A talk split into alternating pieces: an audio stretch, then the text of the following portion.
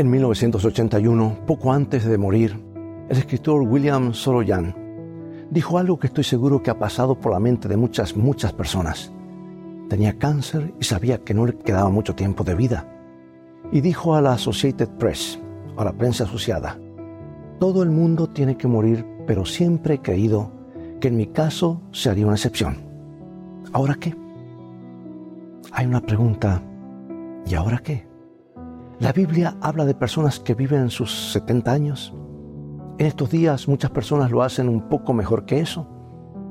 Si bien las estadísticas varían según el lugar donde se las obtenga, generalmente se acepta que Japón tiene la esperanza de vida más larga de cualquier país del mundo. Si naciste en Japón puedes esperar vivir en promedio alrededor de 82 años, 82 y medio. España y Suecia alrededor de 81. Singapur 80. Vanuatu y el Pacífico Sur 70, Ghana 60, Camerún 50, Suazilandia en África casi 40. Pero sin importar cuánto tiempo vivas, hay una pregunta que espera ser respondida. Es la pregunta que hizo William Soroyan. ¿Y ahora qué? Ve por tu Biblia y en unos momentos más regresaré.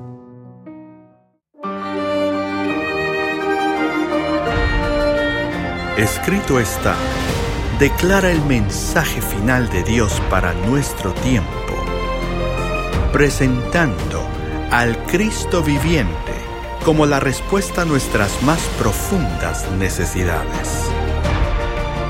Escrito está con el pastor Robert Costa.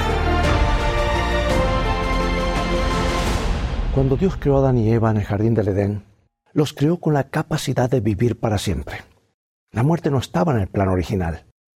E incluso después que el pecado entró en el mundo y trajo consigo la muerte, Adán vivió hasta 930 años. El hijo de Adán, Set, vivió hasta 912, mientras que su hijo Enos llegó a 905. Matusalén, quien murió en el año del diluvio en los días de Noé, vivió hasta los hasta 969 años, casi mil años, imagínate. Pero luego está la pregunta que incluso Matusalén tuvo que responder.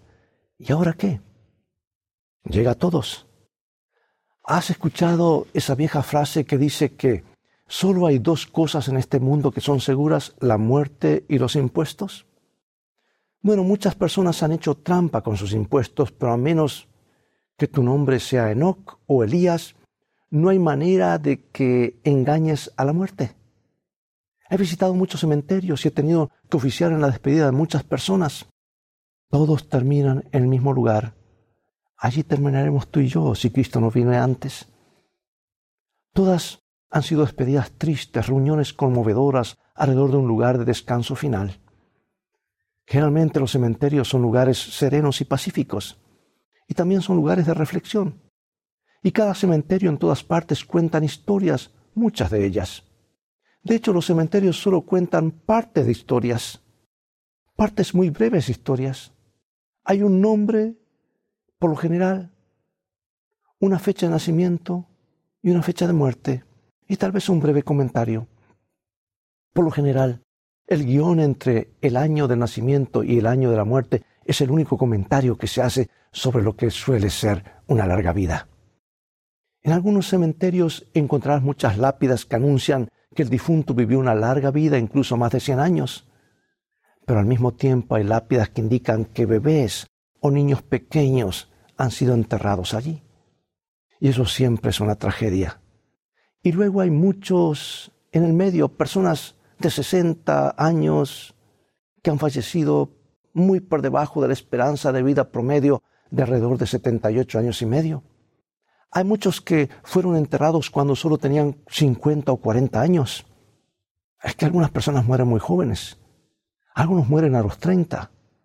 Y te preguntas, ¿y ahora qué? Otros murieron a los 20. Y para cada persona que dejó esta tierra, sin importar a qué edad, se debe hacer la pregunta, ¿y ahora qué? Y si Jesús no regresa primero a esta tierra, esto será cierto para mí algún día y será cierto para ti. ¿Ahora qué? Ante la certeza de la muerte, ¿cómo podemos encontrar una respuesta satisfactoria a esta pregunta ¿Cómo podemos encontrar confianza más allá de la tumba? Te diré cómo. La muerte es un invasor. La Biblia lo llama un enemigo. Y nadie es inmune a ello, sin importar cuáles sean tus logros o cuál sea tu posición en la vida. Elvis Presley murió a los 42 años. El presidente John F. Kennedy murió a los 46. La fama y la fortuna no pudieron evitar que John Lennon muriera a los 40 años. La princesa Diana murió a los 36. La muerte no respeta a nadie. El doctor Martin Luther King tenía solo 39 años, mientras que Jim Morrison, Janis Joplin y Jimi Hendrix murieron a la edad de 27 años. Puedes ser presidente o pobre, famoso o infame, pecador o santo, y la muerte está por llegar. ¿Y entonces qué? Algunos aborígenes australianos creen que cuando una persona muere, esa persona entra en el mundo de los espíritus y ahora, como, como antepasado fallecido, esa persona es un guía espiritual que ayuda a los vivos a lo largo de la vida. Por otro lado, la mitología maorí de Nueva Zelanda enseña que los espíritus de los muertos viajan al punto más al norte del país y desde allí abandonan el país y regresan a su patria ancestral. Recuerdo una conversación que tuve con un, ah, en un avión con una señora de la India que me explicó que en su cultura la muerte era vista simplemente como una extensión de la vida, una continuación, la siguiente etapa, por así decirlo. Las fabulosas tumbas de los egipcios muestran que en esa cultura antigua el más allá era un asunto muy importante, con el alma del difunto viajando al reino de los muertos. Por otro lado, la mitología griega decía que las almas eran transportadas a través del río Estigia hasta el Hades. Y los muertos eh, de los antiguos nórdicos podrían haber terminado en una variedad de lugares como el Balá, Balala, el Salón de los Muertos, donde, o Valhalla, Valhalla, donde dicen que fueron muchos de los que murieron en combate. Pero una cosa que sabemos con certeza no todos pueden estar en lo correcto. Pero lo que todos están diferentes eh, en estos diferentes puntos de vista tienen en común, lo que la mayoría de las sociedades y religiones y culturas creían eran que los muertos iban a alguna parte, que la muerte no era el final de la, de la línea. En otras palabras, la pregunta ¿y ahora qué? de William Soroyan es respondida. Se cita que Marlene Dietrich dijo una vez, cuando estás muerto, estás muerto. Eso es todo. Pero históricamente eso no es lo que la mayoría de la gente ha creído. Parece haber que, parece haber que en la mayoría de las personas hay una sensación innata de que hay algo más allá del último aliento.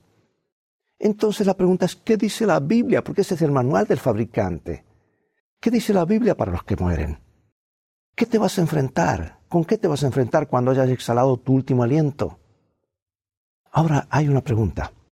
¿La Biblia da la respuesta clara? Sí lo hace. Para aclarar esto, veamos un caso de estudio, o dos o tres. Un caso de estudio famoso sería el de un hombre llamado Lázaro. Lázaro era un amigo cercano de Jesús. Tú puedes encontrar esta, esta historia en San Juan capítulo 11. Hermano de María y Marta, también cercanas a Jesús, vivían en Betania, a unos tres kilómetros de Jerusalén, un pequeño poblado. Lázaro había estado muerto durante cuatro días antes de que Jesús llegara con sus discípulos para visitar a la familia y presentar sus respetos. Y fue en esa reunión que tuvo lugar uno de los eventos más increíbles del Nuevo Testamento. Marta se entera que Jesús ha, venido de visita y dejando a María en la casa sale al encuentro y le dice Jesús, Señor, si hubieras estado aquí, mi hermano no habría muerto. Tenía una gran fe en la capacidad de Jesús para sanar y bendecir. Y luego agrega algo de una manera esperanzadora. Ella dice, pero sé que incluso ahora todo lo que pidas a Dios, Dios te lo dará. Marta creía que la muerte no era el final para Lázaro. Ella entendió como la gente ha entendido durante milenios que la muerte no es el final, y Jesús estuvo de acuerdo y le dijo a Marta, tu hermano resucitará. Verás que la Biblia enseña muy claramente la gran verdad de que un día va a haber una resurrección. La muerte no es el final. habrá una gran mañana para levantarse. De hecho, la Biblia dice que habrá dos resurrecciones, dos. Jesús habló directamente de esto y esta idea de dos resurrecciones nos presenta, nos, da tanto ánimo como precaución. Habrá dos resurrecciones, pero una de ellas no querrás participar. Te hablaré de esto en un momento más. Tu hermano, enfermo de espíritu, te necesita, como tú mismo necesitas el amor de un hermano. Necesita la experiencia de uno que ha sido tan débil como él, de uno que pueda simpatizar con él y ayudarle. El conocimiento de nuestra propia debilidad debe ayudarnos a auxiliar a otros en su amarga necesidad. Nunca debemos pasar por alto un alma que sufre sin tratar de impartirle el consuelo con que somos nosotros consolados de Dios.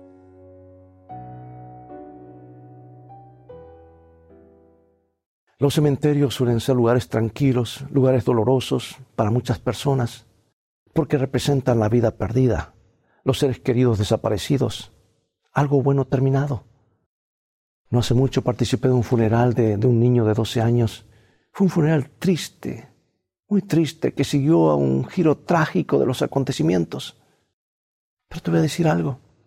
El funeral, por trágico que fuera, estaba teñido de esperanza, verdadera esperanza, porque como quedó claro en ese funeral, algún día habrá una resurrección. De hecho, como dije hace un momento, habrá dos resurrecciones, pero solo una de ellas es en la que quieres estar.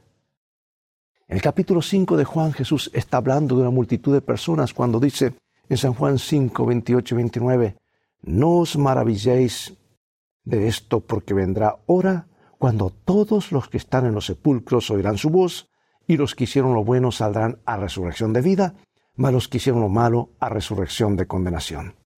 Dos resurrecciones y todo el mundo va a estar involucrado en una de ellas. ¿Cómo lo describió Jesús? Una es la resurrección de vida. Tendrías que imaginar que eso sería algo bueno. Pero luego hay otra resurrección, la resurrección que Jesús llamó la resurrección de condenación. Y sin profundizar demasiado en todo lo que podría significar, lo que creo que es bastante obvio es que cualquiera que suba o que entre esa resurrección, la resurrección de condenación, preferirá estar en la resurrección de la vida. Y aquí tenemos la respuesta a la pregunta ¿y ahora qué? La muerte definitivamente no es el final de todo. Volvamos a Lázaro. Leamos toda la historia. Son varios versículos, pero es emocionante y llena de esperanza. San Juan capítulo 11. Estaba entonces enfermo uno llamado Lázaro Oyéndolo, Jesús dijo, Esta enfermedad no es para muerte, sino para la gloria de Dios, para que el Hijo de Dios sea glorificado por ella. Nuestro amigo Lázaro duerme, mas voy a despertarle. Dijeron entonces sus discípulos, Señor, si duerme sanará. Pero Jesús decía esto de la muerte de Lázaro, y ellos pensaron que hablaba de reposar del sueño. Entonces Jesús le dijo claramente, Lázaro ha muerto y me alegro por vosotros de no haber estado allí, para que creáis, mas vamos a Él. Entonces Marta, cuando oyó que Jesús venía, salió a encontrarlo, pero María se quedó en, casa. Y Marta dijo a Jesús, Señor, si hubiese estado aquí mi hermano no habría muerto. Mas también sé que ahora todo lo que pidas a Dios, Dios te lo dará. Jesús le dijo, tu hermano resucitará. Y Marta dijo, yo sé que resucitará en la resurrección, en el día postrero. Le dijo Jesús, yo soy la resurrección y la vida. El que cree en mí, aunque esté muerto, vivirá. Y todo aquel que vive y cree en mí no morirá eternamente. ¿Crees esto? Le dijo, sí, Señor. Yo he creído que tú eres el Cristo, el Hijo de Dios, que has venido al mundo. Habiendo dicho esto, fue y llamó a María, su hermana, diciéndole en secreto, el Maestro está aquí y te llama. Ella cuando lo oyó, se levantó de prisa y vino a él. Jesús todavía no había entrado en la aldea, sino que estaba en el lugar donde Marta la había encontrado. Entonces los judíos que estaban en casa con ella y la consolaban, cuando vieron que María se había levantado de prisa y había salido, la siguieron diciendo, va al sepulcro a llorar allí. María, cuando llegó donde estaba Jesús, al verle, se postró a sus pies diciendo, Señor, si hubiese estado aquí, no habría muerto mi hermano. Jesús entonces, al verla llorando, y a los judíos que la acompañaban, también llorando, se estremeció de en espíritu y se conmovió y dijo, ¿Dónde lo pusiste? Le dijeron, Señor, ven y ve. Jesús lloró. Dijeron entonces los, judíos, mirad cuánto le amaba. Y algunos de ellos dijeron, ¿no podía éste que abrió los ojos al ciego haber hecho también que Lázaro no muriera? Jesús, profundamente conmovido otra vez, vino al sepulcro. Era una cueva y tenía una piedra puesta encima. Dijo Jesús, quitad la piedra. Marta, la hermana del que había muerto, le dijo, Señor, de ya porque es de cuatro días. Jesús le dijo, ¿no te he dicho que si crees verás la gloria de Dios? Entonces quitaron la piedra de donde había sido puesto el muerto. Y Jesús, alzando los ojos en alto, a lo alto, dijo, Padre, gracias te doy por haberme oído. Yo sabía que siempre me oyes, pero lo dije por causa de esta, la multitud que está alrededor, para que crean que tú me has enviado. Y habiendo dicho esto, clamó a gran voz, Lázaro, ven fuera. Y el que había muerto salió, atada las manos y los pies con vendas y el rostro envuelto en un sudario. Jesús le dijo, desatadle y dejadle ir. Jesús le había dicho a Marta, la hermana de Lázaro, tu hermano resucitará. Y luego Jesús dice, yo soy la resurrección y la vida. El que cree en mí, aunque esté muerto, vivirá. Dios tiene un plan increíble para aquellos que eligen tener fe en Él. Así es como funcionó en la historia de Lázaro. María se une a Marta y Jesús fuera de Betania. Jesús les pregunta dónde habían sido, había sido enterrado Lázaro. Y ellos dijeron que lo llevarían a ver. Así que Jesús va con María y Marta y ahora una multitud de otros que iban detrás y llegan al lugar donde fue sepultado Lázaro. No era exactamente como los cementerios de ahora. Lázaro había sido enterrado en una cueva y una piedra grande había sido rodada a la entrada de esa cueva. Por lo que creo que son razones bastante obvias, ¿verdad? Y entonces Jesús hizo una petición radical. Pidió al pueblo que quitara la piedra que cerraba la tumba de Lázaro se mostraron reacios a hacerlo, porque Lázaro había estado muerto durante cuatro días y bueno, podría no haber sido agradable.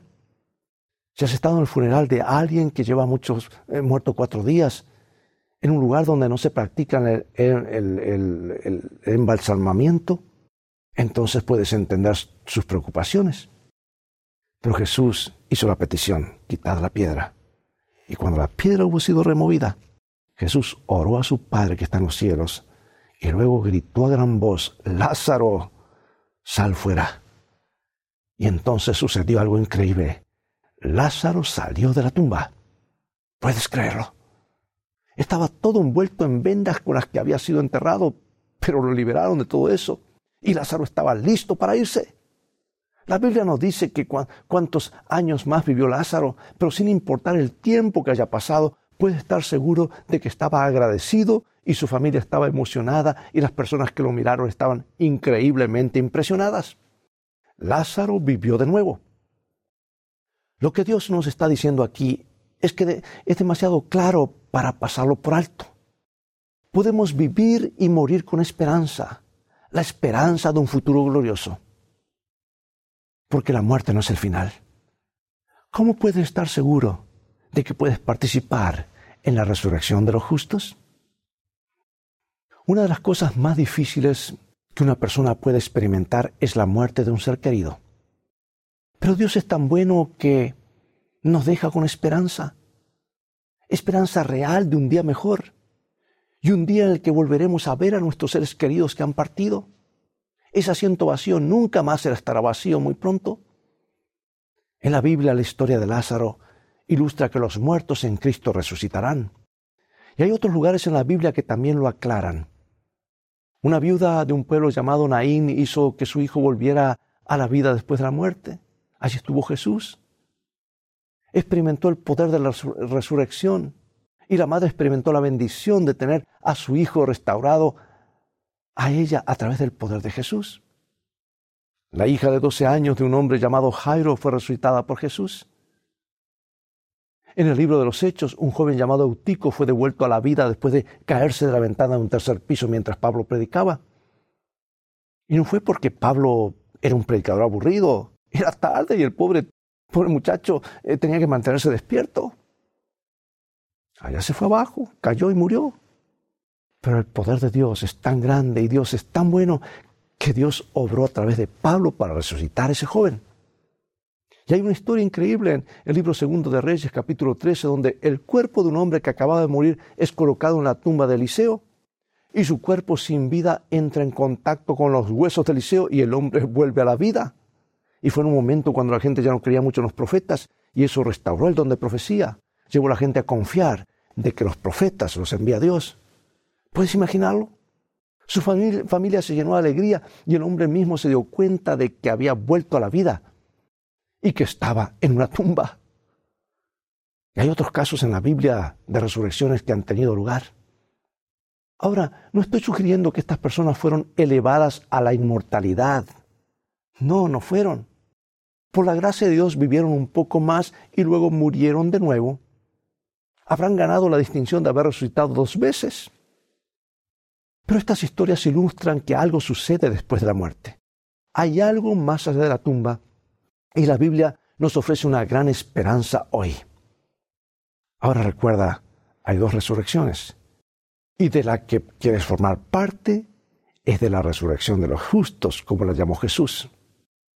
Yo he hablado con muchas personas que han mirado a la muerte, a, a los ojos la han mirado, y lo han hecho con paz en el corazón, porque podían mirar hacia el futuro con confianza.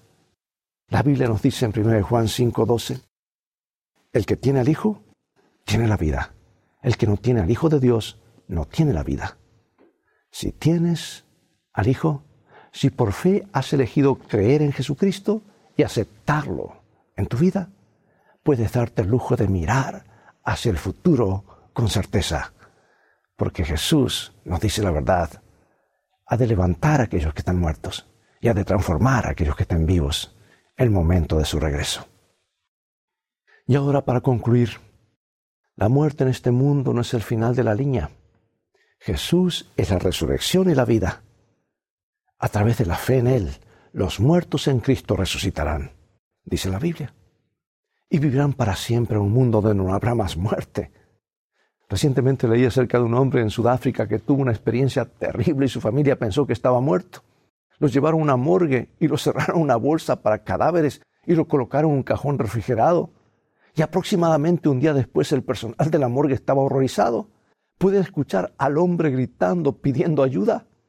Estaban tan asustados que salieron corriendo del edificio. Las personas que trabajaban en la morgue no sabían qué hacer, así que llamaron a la policía.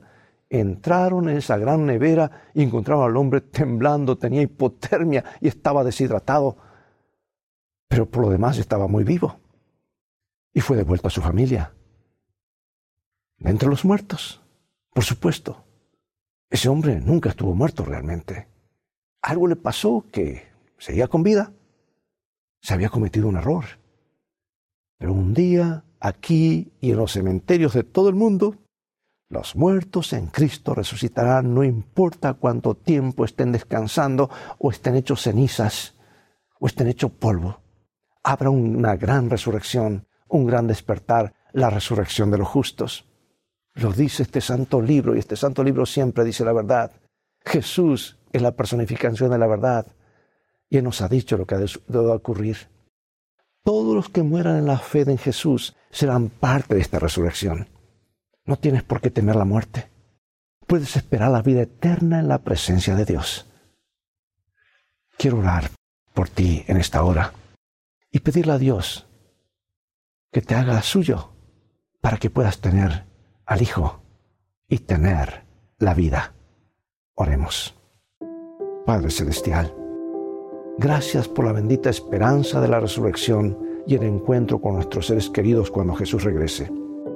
Gracias porque Él venció la muerte y nos aseguró yo soy la resurrección y la vida. El que cree en mí, aunque esté muerto, vivirá. Estas palabras nos llenan de esperanza, pues la muerte no es el destino final. Habrá una resurrección para vida eterna. Queremos ser parte de esa primera resurrección. Gracias por esta esperanza, este consuelo seguro que tenemos en tu palabra, porque los hijos de Dios nunca se ven por última vez. Habrá un reencuentro. Gracias por consolarnos. Gracias por darnos una palabra segura, un terreno firme en el cual confiar, una sólida esperanza. Te agradecemos por esto en el nombre de Jesús. Amén.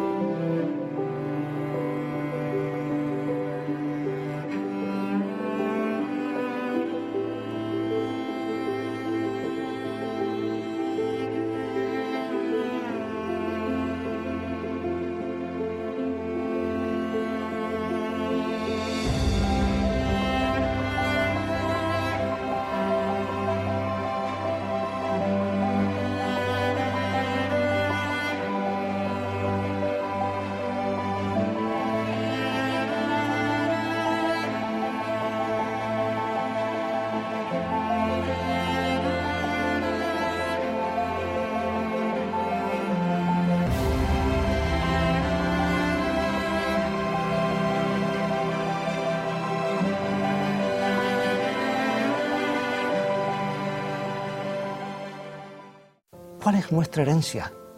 ¿De dónde venimos? ¿Por qué estamos aquí? ¿Y hacia dónde vamos? Todos los habitantes de este mundo nos perdimos al nacer. En otras palabras, venimos a este mundo ya con un certificado de defunción.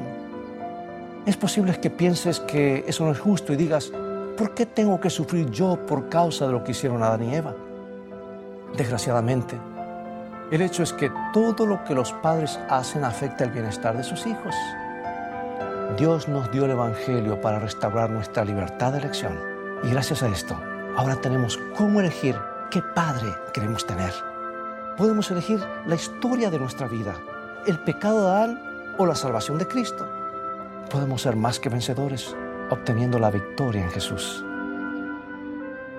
Bien, es todo el tiempo que tenemos por hoy. Ha llegado el momento de despedirnos. Espero que el tema de hoy haya sido una bendición en tu vida. Te invito a continuar estudiando la palabra de Dios y los mensajes de esperanza de este bendito libro.